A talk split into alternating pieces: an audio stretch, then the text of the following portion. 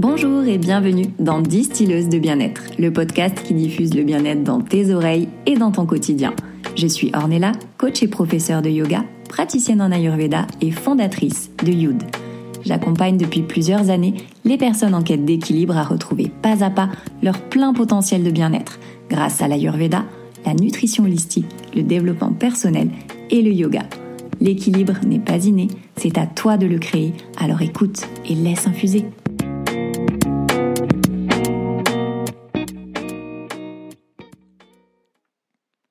La femme, un sujet où il y a tant à dire. Elle inspire, elle fascine autant qu'elle peut faire peur pour certains. Dans cet épisode, je vais te parler de la femme sous différents aspects. Je vais te parler de féminité sauvage, de féminité sacrée, de la place de la femme en Ayurveda, mais aussi de sa place au quotidien dans nos sociétés occidentales, des rôles qu'on lui attribue et de ce que ça provoque en elle, en nous. Mais c'est quoi au juste être une femme en 2023 C'est le défi d'être féminine, tout en alliant des qualités masculines. Sois belle, douce, réceptive, aimante, mais sois aussi une épouse, une mère, et en même temps surtout, sois professionnellement l'égale de l'homme. Mais plus la femme est ambitieuse, plus elle est pressée, stressée, et plus elle se perd elle-même dans tous ces rôles qu'on lui attribue. Elle perd son côté sauvage, primitif, celui qui l'incite à vivre au rythme naturel de la vie et qui l'aide à maintenir un équilibre dans un univers en perpétuel mouvement. L'Ayurveda nous l'enseigne au quotidien, et cette notion de mouvement est encore plus présente chez la femme qui vit au rythme des saisons, de ses propres saisons intérieures. D'enfant à jeune fille, puis de jeune fille à femme, on suit le courant des cycles lunaires avec les périodes menstruelles, les changements du corps pendant et après chaque grossesse, pour finalement traverser le grand changement et le grand bouleversement de la ménopause. Être une femme, c'est aussi faire preuve de courage, c'est connaître la peur, avoir des raisons de ne pas y aller, mais y aller quand même, parce que même si on a peur, l'affronter, c'est plus difficile que le risque d'échouer. Le courage ressemble à l'audace, mais avec quelque chose en plus. Avoir du courage, c'est exprimer une combativité sur la durée en portant ses valeurs. C'est aussi avoir la rage dans le cœur, la rage de se battre pour ce que l'on veut et ce que l'on aime. C'est faire face à toutes les situations et oser dire oui ou non, oser affirmer ce que l'on veut, mais surtout ce que l'on ne veut pas c'est ne plus se contenter de ce qui nous est donné, parce qu'on veut plus, parce qu'on vaut plus. On veut simplement ce qui est à notre hauteur, ce que l'on mérite. On peut tous faire preuve de courage sur des petits riens du quotidien sans s'en apercevoir. Avoir le courage de dire quand ça ne va pas, que oui, il y a des hauts, mais qu'il y a aussi beaucoup de bas.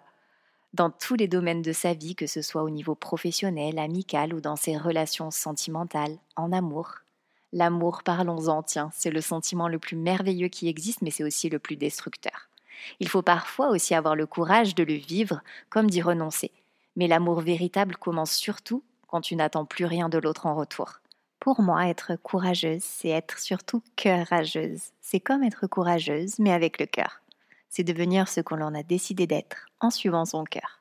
C'est être fidèle à ses désirs, à sa propre quête du bonheur, c'est suivre sa bonne étoile et être capable de se battre, parfois longtemps, contre toutes ces forces, ces individus ou ces circonstances qui voudraient en ternir l'éclat.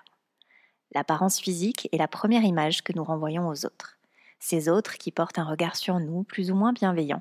Ce regard qui peut être un véritable booster ou au contraire une arme de destruction massive de notre confiance en nous et donc de notre propre estime. La première étape à franchir, et pas des moindres, c'est de s'aimer soi-même avec ses failles, ça passe par son apparence physique, mais aussi par les relations avec les autres. Être une femme veut aussi forcément dire se détacher du regard de l'autre, s'affranchir du regard pesant, du regard qui juge, c'est se libérer du on attend ça de moi pour être, tout simplement. Il faut partir à la découverte et à la conquête de soi, ne pas vouloir ressembler à telle ou telle personne, ou à telle ou telle chose, mais plutôt se connaître et être soi-même, car c'est ta personnalité profonde qui fera ta féminité. La féminité ne passe pas seulement par une jupe, un brushing ou du rouge à lèvres. C'est savoir qui on est qui nous rend plus féminines. Peu importe qu'on soit en legging basket ou en robe et talons hauts. Pour retrouver sa féminité, la femme doit accepter ses parts d'ombre et y faire face. S'écouter et comprendre ce que peut être le féminin qui est en elle.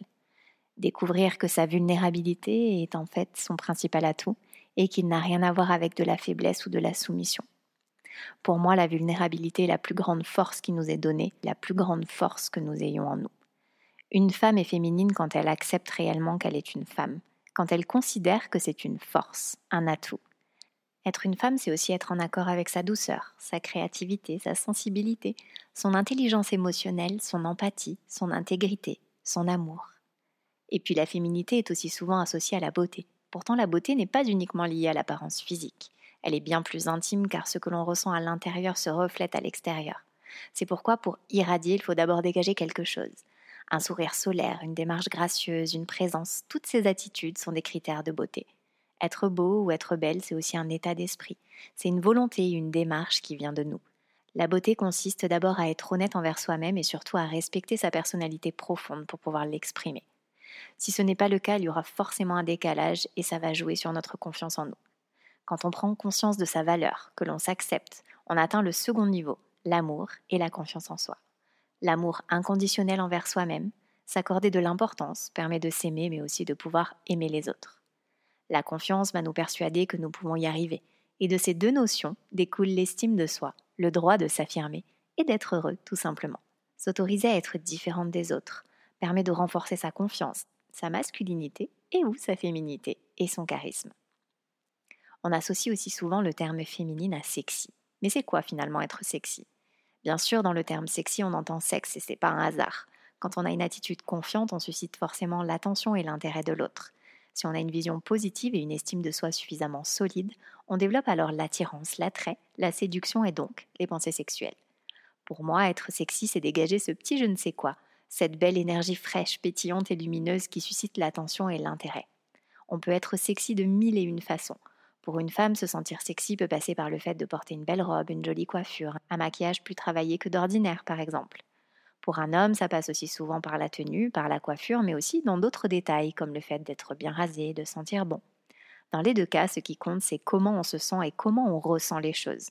On peut se sentir terriblement sensuel aussi bien en étant apprêté et sapé comme jamais qu'en portant un jean et des baskets. Être sexy, c'est surtout une histoire de perception personnelle. Être sexy peut juste passer par le fait d'être souriant, optimiste, indépendant ou même confiant tout simplement. Tout est une question de point de vue, car la sensualité au final est avant tout un état d'esprit. Pour moi, être sexy, c'est surtout une histoire de perception personnelle qui n'a rien à voir avec une description physique. Quelqu'un qui est sexy, c'est quelqu'un qui s'assume entièrement en acceptant son physique tel qu'il est, qui l'aime avec ses forces et ses faiblesses. Une personne consciente de son potentiel et qui n'a pas peur de le revendiquer. Et puis en tant que femme, il y a un aspect qui n'échappe pas aux critères qu'évoque la féminité. C'est bien sûr notre corps cet attribut qui évoque à la fois notre côté charnel, notre sensualité, mais aussi la maternité. Le corps est notre véhicule pour la vie et nous devons le préserver. Ce corps, j'ai enfin fait la paix avec, car malgré les apparences, ça n'a pas toujours été le cas. Il a subi de nombreux traumatismes au cours de ma vie. Comme peut-être certaines d'entre vous, moi aussi je l'ai mis à rude épreuve. Je lui ai imposé des heures de sport à outrance, un régime sportif, dans le but de sécher pour avoir le fameux six-pack que je n'ai jamais eu d'ailleurs. Mon corps a aussi subi un changement de pays, de fuseau horaire et de nourriture, mais aussi des chocs émotionnels qui ont entraîné une grosse perte de poids, des dérèglements hormonaux et même un burn-out. Autant de mouvements qui bouleversent l'équilibre interne et qui parfois coupent la connexion avec notre être profond. Mon corps a aussi accueilli deux enfants avec une grossesse un peu plus difficile que l'autre. Le rôle de mère, aussi merveilleux qu'il soit, est aussi très culpabilisant et c'est souvent le point de départ d'une dégringolade d'estime et de confiance en soi. Notre corps ne nous appartient plus vraiment puisqu'il a été la résidence saisonnière d'un petit être qui nous a transformés à vie dans tous les sens du terme. Notre corps est déformé, on ne le reconnaît plus, et bien que cette expérience soit unique à vivre, elle laisse malgré tout des traces physiques et émotionnelles. C'est pour cela que l'Ayurveda a une vision globale de cet aspect de notre vie aussi. Je vous ai parlé dans l'épisode 6 de l'aspect relationnel et charnel de la sexualité selon l'Ayurveda. Et dans l'épisode 7 sur le Tantra, nous avons aussi abordé avec Christelle l'aspect physique et spirituel mais il y a aussi tout l'aspect sacré de la conception, de la grossesse et de la maternité où la femme a une place fondamentale. L'Ayurveda incite la femme à maintenir un équilibre énergétique, à prendre des herbes médicinales, à faire de l'exercice de façon adaptée et aussi à savoir se reposer. Tout ça permet d'avoir des cycles menstruels plus sains, un terrain fertile pour la conception d'un enfant et des grossesses sereines. Mais nous irons aborder ça en détail prochainement avec une spécialiste en la matière. Les changements émotionnels que l'on peut vivre au moment de nos cycles nous préparent aussi à gérer ce qui arriveront pendant la grossesse. Une femme capable de prendre soin d'elle pendant ses règles est une femme qui sera capable de prendre soin d'elle pendant sa grossesse. Grâce à l'Ayurveda, je suis plus en phase que jamais avec mon corps. J'ai appris à l'écouter et à en prendre soin, car c'est un trésor, mon trésor. Le mental et le physique ont appris aussi à se connaître, à se reconnaître. Ils sont parvenus à un accord, se foutre la paix pour être en équilibre, en harmonie. Si je me réfère au fameux IMC, reflet numérique d'une bonne santé, je suis donc trop maigre et pourtant je me sens très bien dans mon corps tel qu'il est. C'est le mien, celui qui m'accompagne tous les jours et je le remercie pour ça. Être une super maman, nous en rêvons toutes, et nous le sommes chacune à notre manière. J'ai mis longtemps à m'autoriser à dire que j'en avais parfois marre d'être maman. L'éducation positive, très à la mode, nous culpabilise de nous mettre en colère et nous donne encore plus l'impression de ne jamais faire assez, de ne jamais faire comme il faut. On porte continuellement un sac à dos rempli de poids où chacun vient ajouter sa pierre. Celle du regard de nos collègues quand on part plus tôt pour une réunion de classe, celle de notre belle-mère qui n'aurait pas fait les choses comme ça, celle de notre conjoint qui passera l'aspirateur plus tard parce qu'après tout c'est pas très important. La pierre de nos proches qui s'offusquent de la nouvelle génération parce qu'avant on se prenait moins la tête avec les enfants celle de notre patron qui attend de nous les mêmes performances que Mathieu, le petit jeune ambitieux de 30 ans, celui qui travaille après les heures de bureau et qui répond aux messages même le week-end. Celle de la société qui nous martèle à coups de sortez de votre zone de confort ou de no pain, no gain. Prenez soin de vous et faites-vous plaisir, mais n'oubliez pas la détox pour perdre le gras accumulé quand vous vous êtes autorisé à relâcher les efforts. Et à ça, on devrait aussi rajouter le pavé de l'éducation positive, où sous couvert de bienveillance, on nous dit que la manière dont on agit n'est pas la bonne, on a juste la sensation de se faire scruter à la loupe dans notre rôle de maman. Et résultat des courses, on se sent juste plus nul que jamais. Ce n'est pas facile d'éduquer un enfant. C'est un véritable métier, un job à plein temps, sans temps off où on avance à l'aveugle. Éduquer un enfant, c'est un peu comme monter un meuble Ikea sans notice. On y arrive difficilement et il manquera toujours quelque chose à la fin. Et puis même si tu as la notice, tu l'auras peut-être lu dans le mauvais sens ou sauté une étape dont tu paieras forcément les conséquences au bout du compte. Finalement, équiper des meilleurs outils, y aller avec un système D ou sans outils, on est tous égaux face aux lois de l'éducation. On se dépatouille, on bricole avec les moyens qu'on a. Être parent, c'est difficile, encore plus quand tu es seul, et quand je dis seul, je ne parle pas uniquement des mamans solo. Je parle aussi des mamans dont le papa est absent, au sens propre comme au figuré, et je sais de quoi je parle. Jouer le rôle du père et de la mère est le challenge le plus difficile qui m'ait été donné jusqu'à présent. Comment allier éducation, discipline et rigueur d'un côté, en restant tout de même dans sa position de maman, douce, aimante et à l'écoute. Nous avons aussi des faiblesses, des doutes et des coups de mou, c'est normal. Rester ce guide et ce modèle à suivre sans se transformer en furie, parfois, c'est un sacré exercice. Oui, on peut aimer son rôle de maman, prendre plaisir à allaiter, vouloir le meilleur pour son enfant, et en même temps étouffer dans ce rôle qui nous pousse à nous montrer toujours trop parfaite. On finit par s'épuiser soi-même et ne plus prendre plaisir dans ses tâches. Je parle aussi en connaissance de cause. J'ai appris tout ça trop tard et si ces conseils peuvent vous aider, vous, future maman, à prendre soin de vous comme vous le devez, alors pour moi, le pari est gagné. Une bonne mère, c'est aussi une maman qui rit, qui chante, qui se trouve belle en se regardant dans le miroir. Elle doit prendre du temps pour elle, sans culpabiliser surtout. J'insiste sur le sans culpabiliser. Que ce soit pour aller dîner avec ses copines, aller chez le coiffeur, et même grosse folie se mettre du vernis. Autant de petites choses anodines mais nécessaires à l'équilibre personnel de toute femme. Prendre du temps pour soi, c'est aussi pouvoir profiter de quelques minutes de tranquillité au moment du coucher ou avant le lever des enfants, pour lire un livre, prendre un bain ou juste ne rien faire. Accepte le fait d'être une maman parfaitement imparfaite, qui fait des erreurs puisque toutes les mères en font. On a toutes une fois oublié un goûter, laissé notre enfant aller à l'école sans bonnet en plein mois de décembre, oublié le doudou chez la nounou et j'en passe. Cela ne fait pas de nous des mères indignes, mais seulement des mères comme les autres, peut-être un peu plus tête en l'air, un peu plus fatiguée, un peu moins patiente, mais ça fait de nous des mamans, tout simplement. La perfection est dans la perception de votre propre idéal, pas celui qui suit les codes, celui dans lequel vous êtes en connexion avec votre nature profonde, celui dans lequel votre corps et votre esprit sont en accord. J'ai tellement essayé d'être parfaite aux yeux des autres pour être aimée ou pour rester conforme à ce que la société nous demande, qu'un jour je me suis retrouvée face à un vide un vide qui reflétait le manque de connexion à ma nature profonde, un manque de connexion à mon ventre, à mon corps, à ma puissance.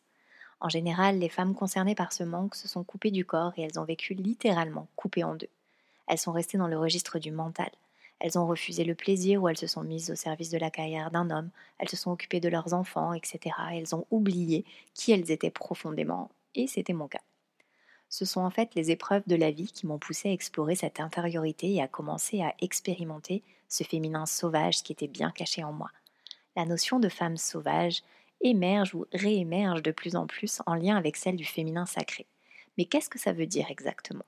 C'est une composante de la féminité, celle de la femme qui a fait la paix avec sa masculinité et peut laisser émerger sa féminité de manière complète et authentique pour pouvoir s'épanouir pleinement. Le féminin sacré, c'est une puissance vitale et fondamentale que nous portons tout en nous et qui ne demande qu'à s'exprimer. C'est avant tout une notion qui se ressent. En un mot, c'est ta vraie nature, ta nature sauvage, instinctive et créatrice. La femme sauvage, c'est aussi la femme non domestiquée, la femme libre, la femme qui a évité les pièges et les prisons dorées. Cette femme-là, elle se libère de sa prison parce que personne ne le fera à sa place. Personne ne l'aidera même, puisqu'elle a de la puissance en elle. Elle a la puissance qui fait peur, même à elle-même. Et ce n'est d'ailleurs pas un hasard si on veut la voiler, la faire taire ou l'enfermer. Cette femme sauvage, c'est la femme qui jouit de tous ses instincts. Elle jouit de toutes les vibrations qu'elle ressent dans sa chair, car cette femme est corporelle, charnelle, sensuelle. Elle est intuitive et curieuse et elle sait, car elle sent. Elle ressent. Si la femme sauvage respecte ses cycles naturels, si elle écoute et sent ses besoins et ne s'en détourne pas, elle devient alors magnétique, aimante et nourrissante. Elle est comme une terre abondante et belle sur laquelle tout le monde veut poser son pied. Puisque nous sommes des êtres cycliques et surtout lunaires, la Lune a un rôle important pour nous guider jusqu'à nous-mêmes. Traditionnellement associée à l'intuition féminine, la Lune invite à la contemplation, au calme et à l'introspection. Elle est aussi historiquement liée à la féminité et aux émotions. Tout comme elle, nous fonctionnons par cycle. La Lune ressentant l'énergie yin, contrairement au Soleil ou au masculin qui représente l'énergie yang. Ces énergies sont présentes en chacun de nous, que nous soyons hommes ou femmes. Mais il est vrai que chez les femmes, cette énergie est beaucoup plus présente. Ce n'est pas pour rien qu'on associe les cycles féminins au cycle de la Lune, car ils semblent imiter ce qu'il se passe à l'intérieur de nous. Depuis la nuit des temps, le tempo de cet astre guide nos pas selon quatre phases, universelles et cosmiques, et deux mouvements qui s'appliquent à toute chose la naissance, la croissance, la décroissance et la mort, et l'énergie ascendante et descendante. Lorsque nous devenons réceptives et à l'écoute de ce rythme naturel, il se passe quelque chose de magique. Vivre sa féminité ne consiste pas à répondre à des critères extérieurs de beauté, c'est un état de conscience. Regarder la lune naître, grandir, rétrécir, disparaître et réapparaître est la preuve que tout est une question de cycle et de timing. Cet éveil de la Shakti nous permet d'expérimenter l'état de pureté, de beauté et de fluidité. C'est l'état qui permet d'expérimenter la plénitude. C'est pour cela qu'il est important et nécessaire de travailler sur son bassin lorsque l'on est une femme, puisque c'est là où est logé notre deuxième chakra, le chakra sacré. C'est le siège de l'existence. Il est associé à la couleur orange et il est fortement relié à la puissance féminine créatrice. Et sans surprise, son élément est l'eau, puisqu'il représente le mouvement et la fluidité des émotions et des pensées. Ce chakra régit également l'énergie sexuelle. Il est associé au plaisir, à l'exploration créative de la vie et à la découverte du pouvoir du choix. L'énergie qui circule dans ce chakra permet de se sentir dynamique, stimulée et confiante. Un chakra sacré équilibré favorise la sensualité et les émotions saines. Quand ce chakra est équilibré, on ressent une certaine estime de soi, une capacité d'adaptation. On s'ouvre sur le monde et aux autres. Le chakra sacré participe aussi au lâcher-prise et à la joie de vivre. En revanche, lorsqu'il est déséquilibré ou peu actif, plusieurs symptômes physiques peuvent apparaître, notamment des infections génitales, des problèmes articulaires, rénaux et urinaires, des douleurs lombaires chroniques, un dysfonctionnement du cycle menstruel, des troubles intestinaux, etc., etc. Sur le plan émotionnel, on note aussi un sentiment de culpabilité, un complexe d'infériorité, une intériorisation des émotions, de la frustration, un manque de créativité, une absence de désir ou bien à l'inverse un comportement sexuel débridé, de l'agressivité, de l'hyperémotivité, de la dépendance affective ou une trop grande ambition. Se connecter à son cycle et découvrir que nous le portons aussi en nous aide à vivre une vie plus naturelle pour devenir ou redevenir qui nous sommes véritablement. Travailler sur notre bassin permet de mieux nous comprendre, mieux nous écouter pour nous réapproprier notre pouvoir personnel et ouvrir ainsi la voie vers notre féminin sauvage. Prendre soin de son écologie intérieure nous aide à renouer avec notre instinct et notre intuition. En écoutant nos mouvements intérieurs, on peut alors comprendre comment s'en servir chaque jour pour réactiver la puissance du dedans. Soyons souveraines de notre royaume, soyons les gardiennes de notre bien-être. Le travail sur notre bassin et ses mémoires, c'est le sujet du prochain épisode de Distilleuse de bien-être, où je recevrai Carole qui nous parlera du lien entre libido et éveil spirituel comment les mémoires ancrées dans notre bassin, dans notre matrice céleste, peuvent bloquer notre évolution et comment un travail de libération de cette zone peut ouvrir le chemin de la réalisation de soi. En attendant, voici quelques mantras pour nourrir ton chakra sacré. J'honore et respecte mon corps. La douceur de la vie coule en moi et j'irradie de joie. J'embrasse le plaisir et l'abondance. Je me relie à ma Shakti et au divin féminin. J'honore ma sensualité et je l'assume. Je suis créative et passionnée. Je mérite qu'il m'arrive de bonnes expériences. J'exprime mes ressentis et mes émotions sans peur ni culpabilité. Je sais créer mon abondance. J'espère que cet épisode t'a plu et qu'il t'aura donné envie d'explorer différemment ta féminité et de renouer avec ton féminin sauvage. Si ce n'est pas déjà fait, je t'invite à t'abonner pour ne rien manquer des prochains épisodes, peut-être à me laisser quelques étoiles au passage ou peut-être un commentaire si tu as envie de réagir à cet épisode. Merci de m'avoir écouté jusqu'ici, prends bien soin de toi et je te dis à très vite sur Distilleuse de bien-être.